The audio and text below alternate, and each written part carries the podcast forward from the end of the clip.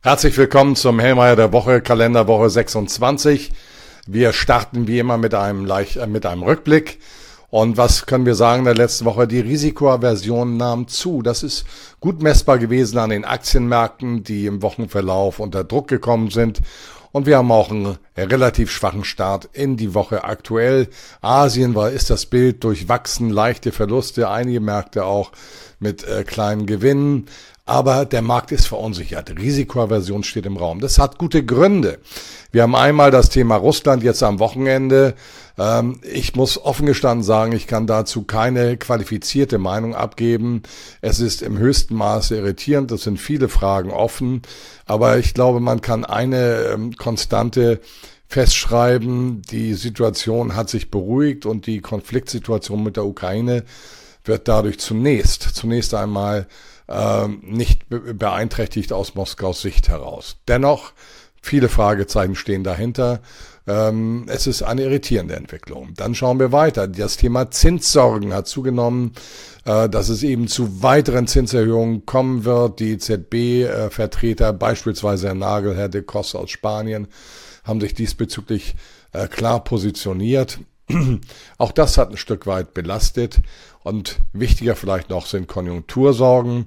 Äh, die am Freitag veröffentlichten Einkaufsmanager-Cs, die Erstschätzungen äh, waren schwach. Sie waren für Deutschland schwach. Sie waren für die Eurozone schwach. Es zeigt sich eigentlich ein Bild, dass die USA noch mit am stabilsten sind. Selbst Großbritannien ist noch stabiler, wenn wir diesen Indizes folgen wollen, äh, beim Composite Index, also für die Gesamtindex, als die Eurozone.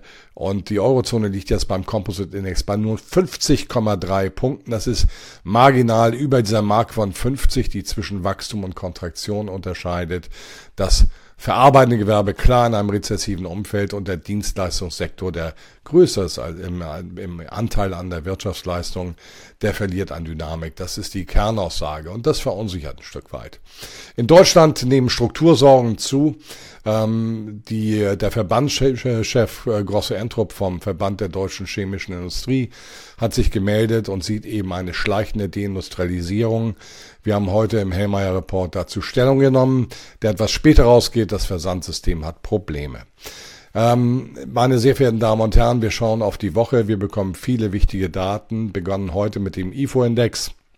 Hier wird erwartet ein Rückgang bei dem Geschäftsklima von 91,7 auf 90,7. Ich kann mir vorstellen, dass es ein Stück weitergeht, eben auch nach der Steilvorlage, die wir über die äh, Einkaufsmanager-Indizes ähm, am Freitag bekommen haben. Dann bekommen wir heute auch noch die äh, ähm, Industrieproduktion aus Taiwan. Warum ist das wichtig? Taiwan hat eine ähnliche Konstellation wie Europa. Es gibt eben seitens der USA die Avancen, dass die Halbleiterindustrie in die USA ein Stück weit ähm, repatriiert wird oder dorthin umgesiedelt wird. Und wir hatten zuletzt im Jahresvergleich bei der Industrieproduktion Werte von minus 22,86 Prozent. Wir sehen ganz klar über die letzten anderthalb Jahre eine dramatisch fallende Tendenz. Und sollte das IRA-Programm in den USA eben diese Wirkung bei uns auch in Europa haben, ist das durchaus ein Frühindikator für das, was Europa unter Umständen drohen kann, mittel- und langfristig. Das Ganze wird heute abgeschlossen mit dem Dallas Fed Manufacturing Business Index. Der war zuletzt bei minus 29,10 Punkten, also stark im kontraktiven Bereich im verarbeitenden Gewerbe in diesem Fed District Dallas. Ähm, wir haben keine Prognose. Schauen wir mal, was dabei rumkommt. Dienstag geht's weiter mit dem Auftragseingang für langlebige Wirtschaftsgüter aus den USA. Zuletzt plus 1,1 Prozent im Monatsvergleich, jetzt minus 1 Prozent, minus 1 Prozent erwartet.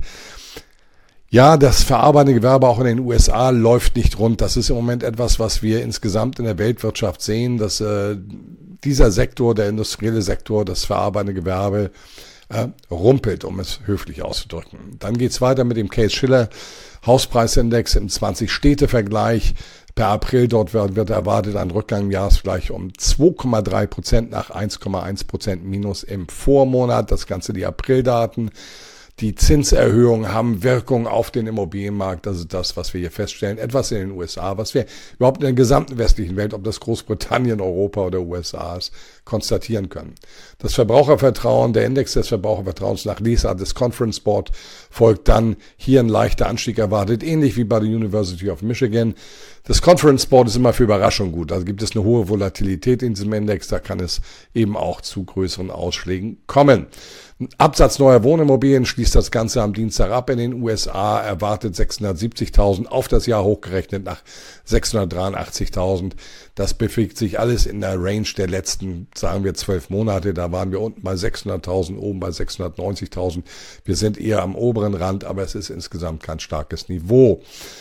Mittwoch, äh, der GfK Konsumklimaindex für Deutschland erwartet eine leichte Verbesserung von minus 24 auf minus 23,2. Das ist weiter schlecht, ob das minus 22 oder minus 25 ist. Diese Daten sind schlecht und zeigen einfach, dass der Verbraucher im Moment keine, kein großes Vertrauen hat.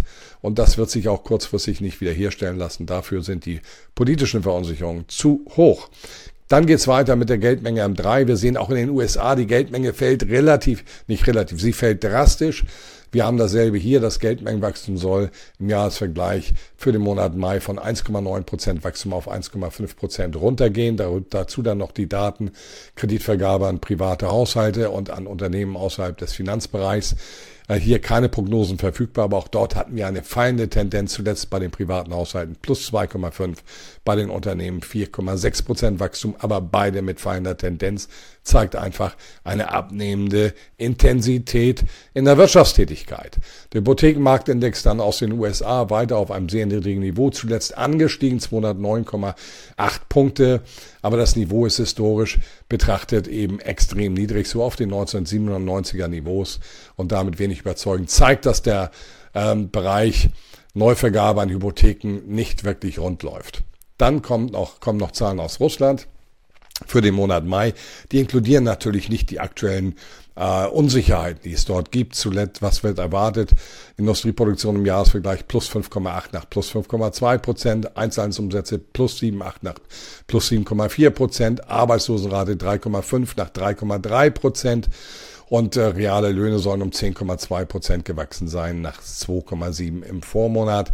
Das klingt zunächst einmal alles sehr gut, aber es sind vergangenheitsbezogene Daten, die die Aktualität nicht berücksichtigen. Dann geht es Donnerstag weiter mit dem Economic Sentiment Index, quasi dem IFO-Index für die Eurozone erwartet hier nach 96,5, 96 Punkte, also auch weiter rückläufige Tendenz in diesem Frühindikator. Dann deutsche äh, Verbraucherpreise im Jahresvergleich per Juni erwartet plus 6,3 nach 6,1 Prozent, also ein Anstieg hier. Äh, und das zeigt einfach die Hartnäckigkeit, die die Inflation hat. Wenn es dann so kommt, dann die finale Berechnung des US-BIP annualisiert plus 1,4 Prozent erwartet. Der vorherige Wert war 1,3 Prozent. Das ist eher irrelevant. Arbeitslosen Erstanträge sollen leicht gestiegen sein, 266.000 nach 264.000. Haken dran ist dann auch keine Neuigkeit. Freitag wird es interessanter. Wir bekommen die Einkaufsmanager-Indizes der staatlichen, äh, ne, des staatlichen National Bureau of Statistics seitens Chinas. Und für den, das verarbeitende Gewerbe lagen wir zuletzt bei 48,8, also im kontraktiven Bereich. Beim Composite Index, also für die Gesamtwirtschaft 52,9, beim Dienstleistungssektor 54,5. Ähm, was wir aus China im Moment an Daten bekommen, impliziert nochmal eine etwas weichere Eingangart bei diesen Einkaufsmanager-Indizes. Denn natürlich hat die Schwäche des Westens auch wieder einen Rückkopplungseffekt mit der chinesischen Wirtschaft. Das sollten wir nicht kleinschreiben. Die Importpreise aus Deutschland dann erwartet bei minus 9,2 Prozent per Mai nach zuvor minus 7 Prozent. Also Entspannung in den Vorlaufindikatoren für die Verbraucherpreise kann man sagen.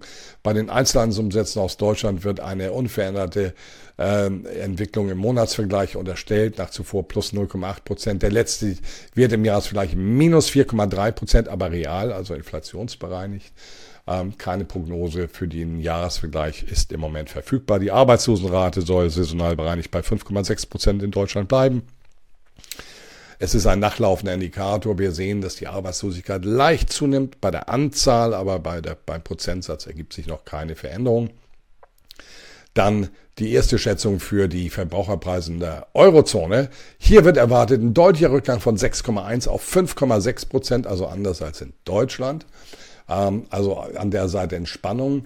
Aber die Kernrate soll von 5,3 auf 5,5 Prozent steigen. Und das ist das Problem. Da liegt die Hartnäckigkeit. Das ist das, was einem Joachim Nagel beschreibt. Das ist das, was De Kos aus Spanien beschreibt. Alle, die was von Inflation verstehen, sagen, okay, das ist eben das, was endogen selbst aus der Volkswirtschaft generiert wird. Und das impliziert, dass die Gesamtrate eben dann auch nicht viel schneller fallen kann. Wir müssen dieses Problem Lohnpreisspirale in den Griff bekommen, unter anderem, um hier äh, weitere Entspannung mittellangfristig auf die Beine zu stellen. Arbeitslosenrate der Eurozone dann unverändert bei 6,5 Prozent erwartet. Und dann haben wir noch aus äh, den USA den äh, Einkaufsmanager-Index aus Chicago, leichter Anstieg oder Anstieg erwartet von 40,4 auf 44, aber weiter im kontraktiven Bereich und das Verbrauchervertrauen finaler Wert der Universität von Michigan.